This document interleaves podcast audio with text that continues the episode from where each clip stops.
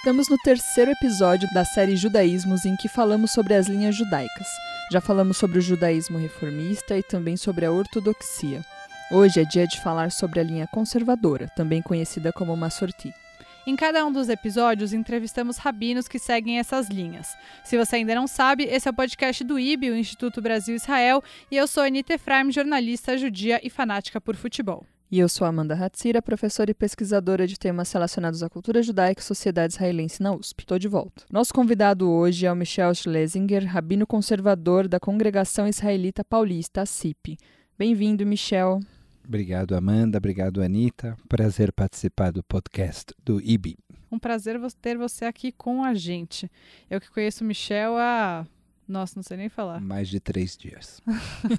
Muito mais de três dias. Eu cresci na CIP. Acho que dá para dizer assim, né? Foram muitos anos. Bom, Michel, conta pra gente como que surgiu o Massorti como uma linha religiosa. O movimento Massorti surge no século XIX como uma dissidência do movimento reformista. Quando o movimento reformista nasceu, ele surge com bandeiras muito fortes e entre elas um abandono muito grande dos rituais. Então, o movimento reformista, num primeiro momento, se distancia totalmente da questão da alimentação kasher, se distancia do Shabat, é, existia uma proposta de passar o Shabat para o domingo, por exemplo, no início do movimento reformista. Porque ficaria mais fácil, né? Para permitir dessa maneira que os judeus continuassem observando o Shabat no dia em que o restante da sociedade, uma sociedade majoritariamente cristã, parava. É, as rezas é, foram reduzidas, e, mas a crise aconteceu de verdade quando o movimento reformista propôs o abandono do hebraico o movimento reformista eh, propunha naquele momento, no, no, início do século XIX, que os judeus rezassem na, na língua do seu país, para que pudessem compreender aquilo que estão falando. Então, na medida que os judeus entendiam menos hebraico, que o judeu francês pudesse rezar em francês, e o alemão em alemão, e o inglês em inglês, e assim por diante, que a língua do país fosse a língua. E isso, que do ponto de vista da lei judaica, não é proibido, porque você pode rezar na língua que você quiser, é, gerou uma crise. E alguns rabinos reformistas falaram: peraí, vocês estão indo longe demais, aí eu não consigo acompanhar. E fundaram então uma dissidência do movimento reformista, que é o movimento conservador. Então, quando a gente fala conservador, esse termo é, muitas vezes nos leva ao erro, porque é conservador em, em relação, relação ao, ao reformista. Mas muito reformista em relação à ortodoxia, por exemplo. Perfeito, porque o movimento conservador, como o movimento reformista, também acredita que as mudanças são necessárias uhum. para a ressignificação da prática judaica. É, por isso eu Sim. prefiro chamar de Massorti, né? Massorti uhum. é um nome uhum. muito bom que surge quando o movimento conservador vai para Israel e adota um nome hebraico. Então, se perguntaram qual é o nome hebraico que a gente vai adotar, e escolheram Massorti, que literalmente seria alguma coisa como tradicional, e esse é o nome que o movimento adotou. Também gosto bastante do nome, Massorti. É, tem uma algo que eu já ouvi falar, eu não, não preparei essa pergunta, eu acabei de lembrar que existem cinco, acho que são cinco pilares do judaísmo Massorti. Que, eu tô falando besteira, Rabino, ou tá certo? Não, e eu sei que um deles é, um, é o hebraico. Eu lembrei agora que que você falou É verdade, disso. o movimento Massorti, ele resgata uma relação muito forte com Israel e com o hebraico. Lembra, é, é, é, importante lembrar que o movimento reformista, no princípio, na sua fundação, ele não era um movimento sionista. É, o Uri contou isso pra gente. porque ele aqui. acreditava que você ser sionista no século XIX e você sonhar com a criação do Estado de Israel era algo que antagônico à fidelidade à sua cidadania europeia. Se você era um cidadão e você era fiel à Europa, então você não podia sonhar com a criação de um uhum. Estado de Israel. Ou você sonhava com Israel, ou você era fiel à, à, cidadania europeia, o que faz um certo sentido. Então, no começo, o movimento reformista não era um movimento sionista. Hoje ele é. O movimento reformista é sionista, o movimento conservador também.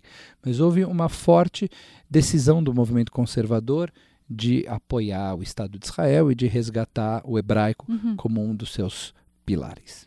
E voltando né, para a questão né, dos massortis serem conservadores em relação ao reformismo, você acha que dá para dizer que é um meio do caminho entre o reformismo e a ortodoxia? Da maneira como eu entendo, sim. Eu, eu, diria que entre os principais movimentos, que existem outros movimentos também, o reconstrucionista, o renewal. Quando a gente está contando essa história, ela é uma história complexa. Oh. Mas entre os principais movimentos, eu diria que o movimento reformista está à esquerda, no ponto de vista da prática ritual judaica, o movimento ortodoxo está à direita, e o movimento conservador poderia ser considerado um meio termo, meio do caminho Uhum. entre a reforma e ortodoxia. É uma forma de contar essa história. E que outras diferenças tem, Michel? Hoje em dia, né? Falando, você falou desse início que tinha essa questão do hebraico. Hoje, que diferença a gente encontra entre o reformismo e o conservadorismo? Eu pergunto isso muito porque eu vou dar um exemplo de outra sinagoga aqui de São Paulo, a Shalom. A Shalom é muito conhecida pelas mulheres lá usarem Usando kippah, kippah, uhum. colocarem o tefilin, né, aquela fita preta no braço, e aí automaticamente todo mundo fala: "Ah, não, mas lá é reformista, porque a mulher põe kippah". E não é.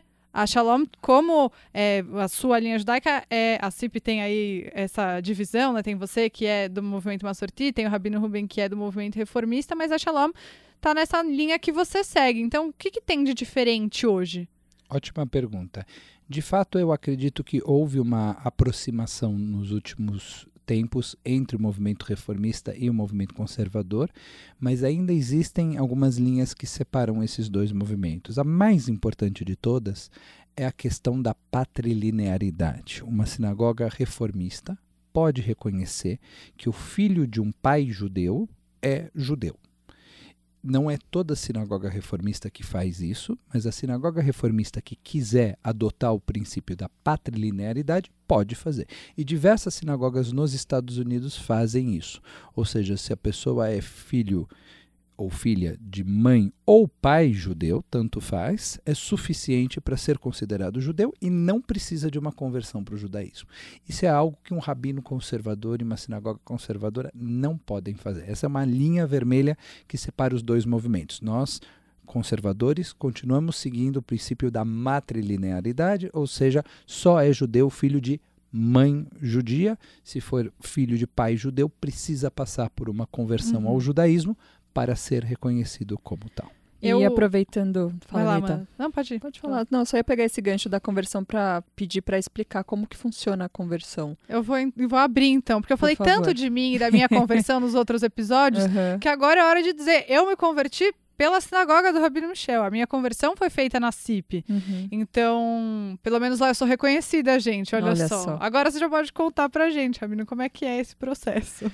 A conversão é um instituto judaico que existe desde sempre. Os primeiros judeus entraram para o judaísmo como? Abandonaram alguma outra crença e tornaram-se judeus. Então, conversão para o judaísmo existe desde que existe judaísmo. E existe um bom consenso de todas as linhas judaicas, inclusive da ortodoxia, que é legítimo alguém se converter para o judaísmo. só não acham que é legítimo alguém se converter pelas outras linhas. A diferença está nos critérios dessa conversão. Então, eh, o movimento reformista, o movimento conservador e o movimento ortodoxo discordam sobre quais deveriam ser os critérios dessa conversão, de como essa conversão deveria ser realizada. Mas sobre o fato de que há conversão para o judaísmo, existe Os a possibilidade. tópicos de concordância entre essas três linhas. As três né? linhas concordo, porque dizer que existe conversão é como dizer que existe Shabat, é como dizer que existe Kashrut. É um instituto judaico absolutamente estabelecido Uhum. desde sempre. A CIP é uma congregação que realiza conversões para o judaísmo e tem orgulho de fazer isso. Nós acreditamos que o judeu que se converte para o judaísmo, ele é um judeu legítimo e tem todas as obrigações e todos os direitos iguais àquele que nasceu judeu. O que nós só pensamos é que essa conversão precisa ser bem feita, precisa ser significativa. E gastamos muita energia para que isso realmente aconteça dessa forma. Nós pensamos que aquele candidato que eh, de maneira muito séria resolve abraçar a nossa tradição merece que seja bem recebido nas nossas congregações e merece receber um processo de conversão, um processo de aproximação que seja profundo e bem feito. E dura bastante tempo, né, Rabino? Assim, é pelo Uma menos conversão um para o judaísmo dura aproximadamente um ano e meio, dependendo do caso, pode durar mais, nunca menos do que um ano. Uhum. E a conversão, ela é só religiosa ou, por exemplo, eu quero me converter ao judaísmo, mas a um judaísmo cultural humanista? Essa é uma ótima pergunta. Embora você possa ser um judeu não religioso, você pode ser um judeu laico, um judeu secular e ter sua principal conexão com o judaísmo pela língua hebraica ou pela arte judaica, pelo teatro, pela literatura, pela música. Você pode ser um judeu não religioso, a única porta de entrada para o judaísmo é uma porta religiosa.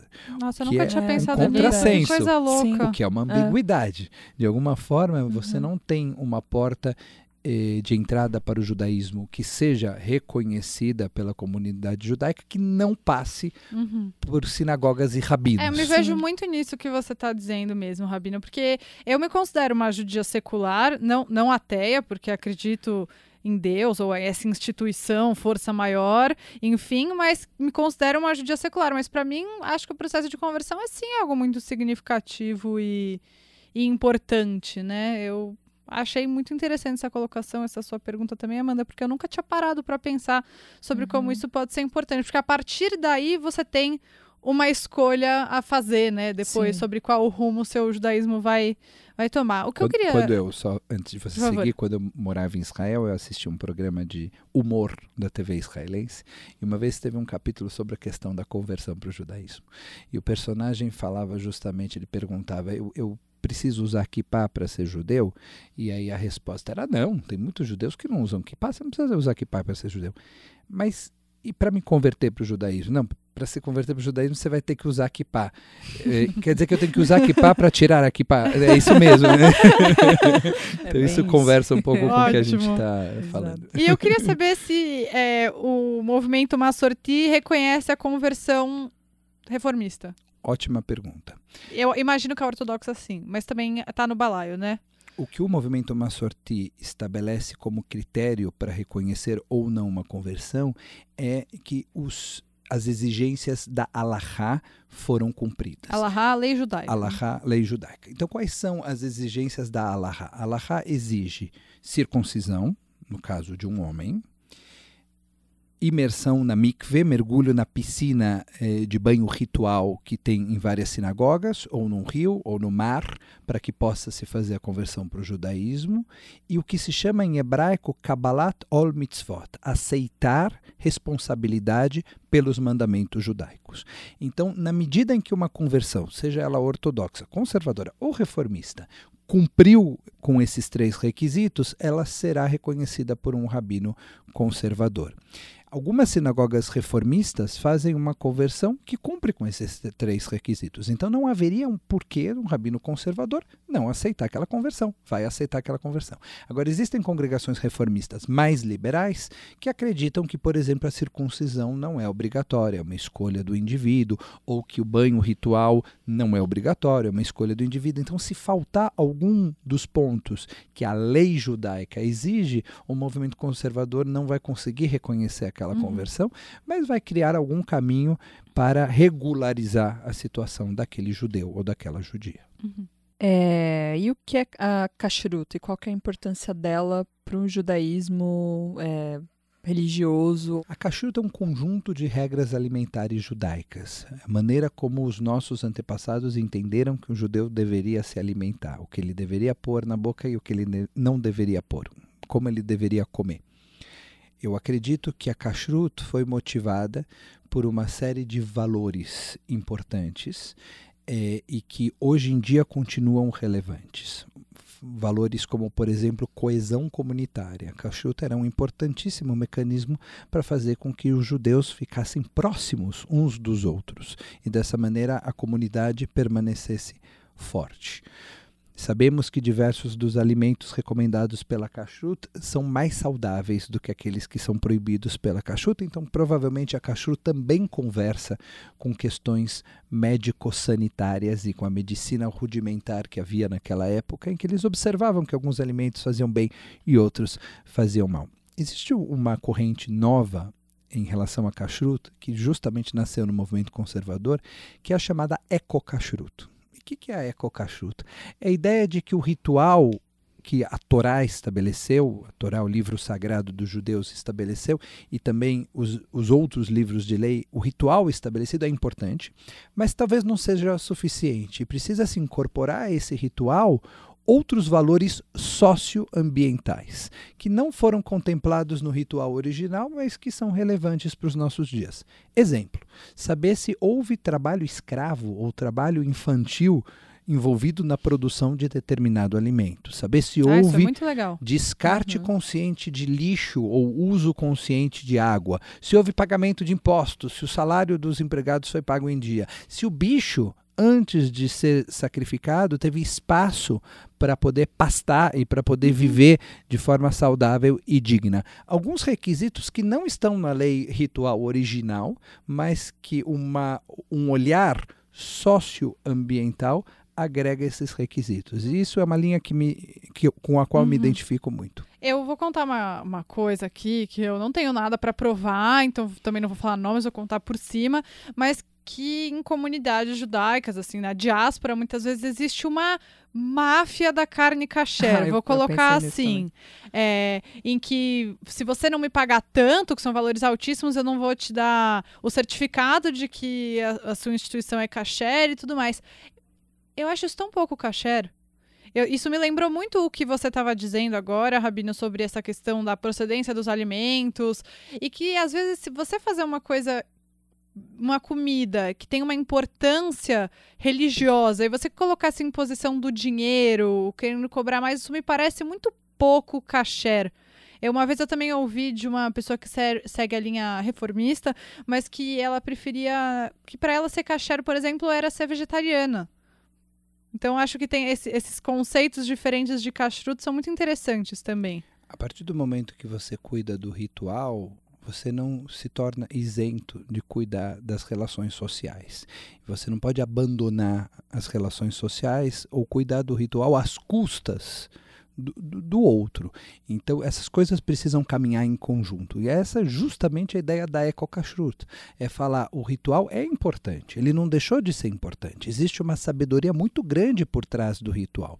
Mas o fato de que você segue o ritual, isso não te dá imunidade em relação às suas responsabilidades com a Uhum. sociedade. Você precisa continuar pagando seus impostos em dia. Eu acho Você que isso tem precisa- muito a ver com a linha conservadora, né? Sobre você seguir a tradição e ao mesmo tempo ter uma coisa atual, né?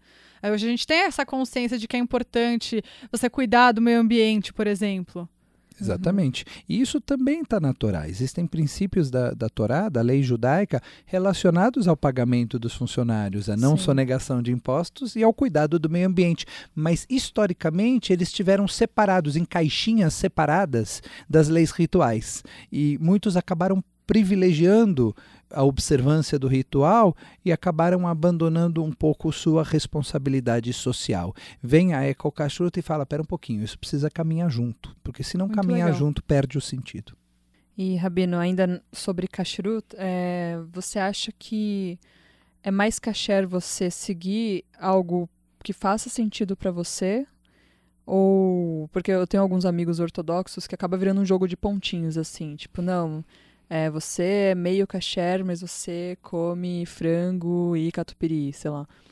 É, mas se aquilo não faz sentido para mim como judia, e o que, que é mais relevante? Moisés caminhou 40 anos do deserto, mas não entrou na terra prometida. E eu gosto da ideia de que o caminho é muito mais importante do que se atingir determinado objetivo. E eu acho que isso vale para Kashrut, vale para o Shabat, vale para Tfilah, para Reza, vale para qualquer um dos rituais. Você precisa estar em constante debate. Então eu acho que a alimentação judaica, assim como essas outras instituições, não é uma questão de tudo ou nada. É uma questão de você ter a possibilidade de debater, de criticar, de pensar, de experimentar. Você não precisa tomar uma decisão, vou ser 100% alguma coisa ou vou deixar de ser 100%, até porque 100% não é algo humano, não faz parte do cardápio do ser humano. Nós estamos sempre no caminho, nós estamos sempre no debate. Então eu gosto da ideia de pessoas que olham para o menu das possibilidades judaicas e se identificam com algumas delas e seguem elas e não seguem outras. Isso não significa que é um um bom ou mau judeu, significa que é uma pessoa que está debatendo com coragem e de maneira crítica com a sua tradição e com a tradição da sua Uhum. família. Então eu gosto dessa metáfora do caminho, do deserto. E todos nós, de alguma maneira, estamos nesse caminho, quer reconheçamos, quer não. É, Rabino, eu queria que você explicasse um pouco para a gente sobre como funcionam as decisões e os debates no movimento Massorti. Por exemplo, é, posso estar errada, mas eu já ouvi que no movimento Massorti uma pessoa pode usar o carro no Shabat se for para ir até a sinagoga o que é uma mudança, teoricamente, do que estaria é, dito na Torá de que você não poderia usar. Enfim, tá escrito que é trabalhar, né? Mas isso se estende para tanta coisa. Mas você não poderia pegar elevador, pegar carro e outras coisas assim para você se locomover durante o Shabat. Mas a gente vive em São Paulo, as pessoas não moram mais em torno da, do centro comunitário, enfim. Como é que são tomadas essas decisões? Existem dois órgãos de decisão de lei dentro do movimento Massorti. Um fica em Nova York e o outro fica em Jerusalém. Os lugares mais judaicos que tem mesmo. o de Jerusalém toma decisões para o movimento Massorti de Israel, porque entende que existem particularidades em Israel, e o de Nova York toma decisões para todo o resto do mundo. Existe uma chuva, uma resposta que foi escrita na década de 60, 70 do século passado, que permitia que judeus que viviam em regiões que não tinham nenhuma sinagoga na, na sua região, a única maneira de se chegar a uma sinagoga no Shabat era utilizando o carro, utilizassem o carro somente com esse objetivo de chegar na sinagoga e depois ir para casa. E essa foi uma chuva polêmica, que dá a permissão para aqueles que leem essa resposta, essa chuvá, chuvá é uma resposta dada por um rabino, que leem essa resposta e se identificam com ela, a sigam. Então existem judeus que pertencem ao movimento conservador e que usam o carro no Shabat para irem à sinagoga e para voltar à sua casa com inspiração ou com base nessa resposta. O movimento conservador de Israel, uma sorte de Israel, não aceitou essa resposta e disse: Israel tem sinagoga em toda esquina, não faz sentido você ter que pegar carro para ir numa sinagoga e, e não aceitou essa resposta, mas o movimento dos Estados Unidos sim. E aí cabe a cada judeu é, aplicar isso da, da sua forma, da sua maneira. Eu tomei uma decisão pessoal de não usar usar carro no Shabat.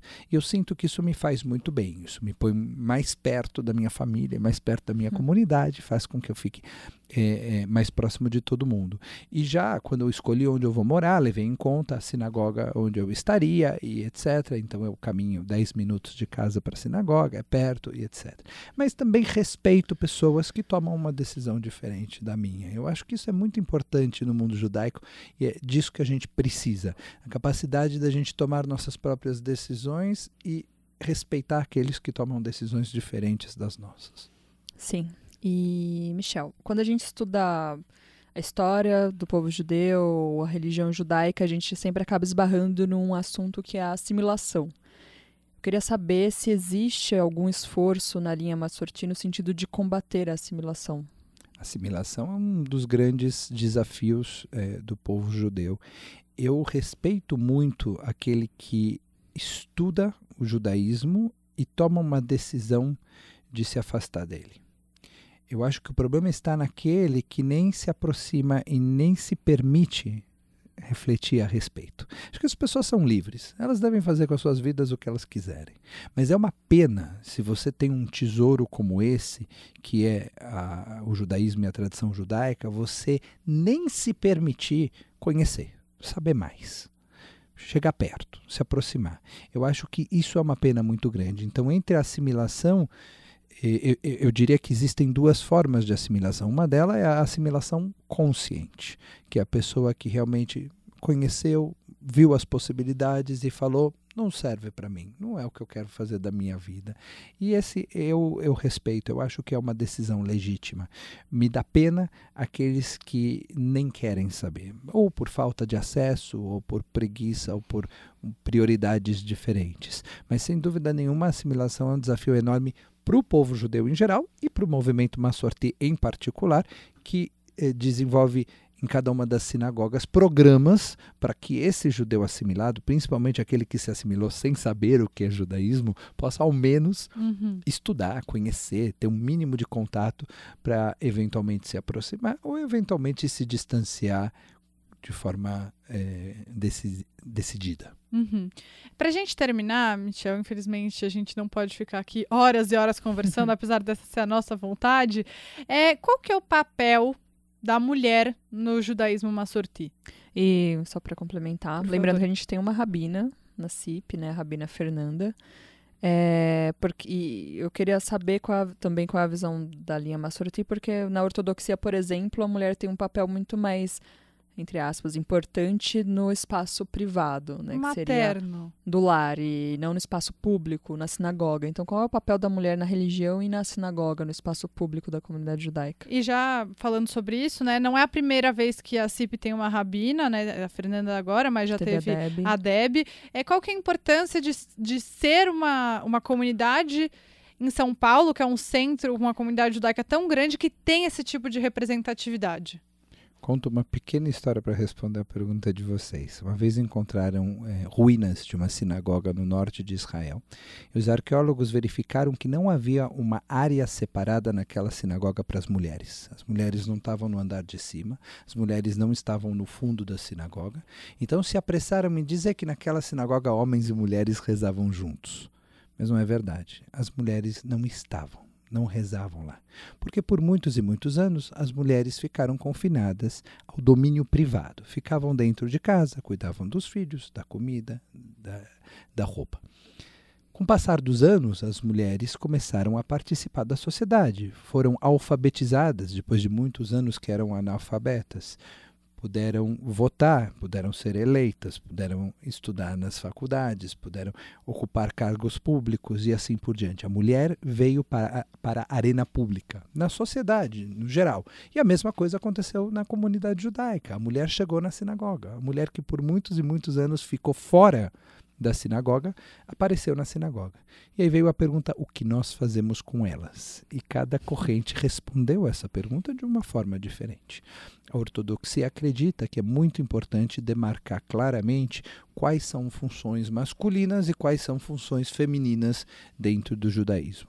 O movimento reformista rapidamente disse: as mulheres e os homens têm os mesmos direitos e tudo o que eles fazem, elas eh, podem também fazer. O movimento Massorti demorou mais para tomar essa decisão e hoje eh, toma o cuidado de que o espaço da mulher seja bastante amplo e bastante parecido com o espaço do homem, mas que isso aconteça com base na legislação judaica. Então, cada uma das decisões de, por exemplo, contar ou não a mulher no minyan, no quórum de 10 pessoas para ter uma oração judaica, uma reza judaica, a mulher pode ou não liderar um serviço, ser rabina e etc. Cada uma dessas decisões é tomada depois de um estudo das fontes judaicas e a partir de precedentes que existem na própria legislação judaica, que na realidade nunca proibiu as mulheres de desempenhar cada uma dessas funções. O que a, a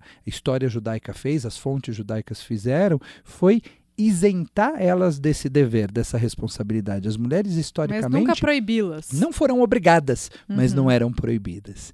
E eu vejo nisso uma espécie de profecia das fontes judaicas. Parece que as fontes judaicas estavam tão à frente do seu tempo que diziam: na sociedade que nós vivemos, as mulheres não fazem e não participam, portanto, elas não são obrigadas. Mas nós não vamos proibir, porque é possível que no futuro haja um tempo, exista um tempo em que isso será possível, que as mulheres vão ter acesso ao que hoje elas não têm. Então, se elas quiserem, que elas façam. É muito fascinante ver como as fontes judaicas, apesar de ter liberado as mulheres, isentado as mulheres, nunca as proibiu de praticar o judaísmo de uma maneira plena. E por isso o movimento Massorti mais tarde, depois do movimento reformista, toma a decisão de incluir as mulheres em praticamente todos os rituais, depois de ter feito um estudo aprofundado das fontes judaicas. Só para uma linha, Michel, não sei se você vai conseguir eh, resumir uma linha, mas e a questão dos LGBTs? A questão dos LGBTs, assim como todas as questões de inclusão de minorias, é um desafio dos tempos que nós estamos vivendo, mas eu acredito que a sinagoga precisa ser um lugar para todos os judeus e todas as judias. Cada um, independentemente de suas decisões ou de suas tendências, que muitas vezes vão além da sua capacidade de decisão, devem ser recebidos e devem ser acolhidos. Se a sinagoga não for um lugar para todos, ela não está cumprindo o seu papel o sagrado de ser bait, de ser casa. Bom, acho que a gente termina então com essa mensagem muito bonita. Ravino, muito obrigada, foi muito legal é, ter você aqui com a gente para falar um pouco sobre o movimento Massorti. Eu, particularmente, fico muito feliz porque enfim, estudei judaísmo com você, cresci ouvindo as suas prédicas no Shabat e nos Hagim, enfim, então agradeço imensamente pela sua presença aqui com a gente. Um prazer enorme, Anitta, Amanda, e o IB pode contar comigo sempre. Muito obrigada, Michel, e até uma próxima. Até.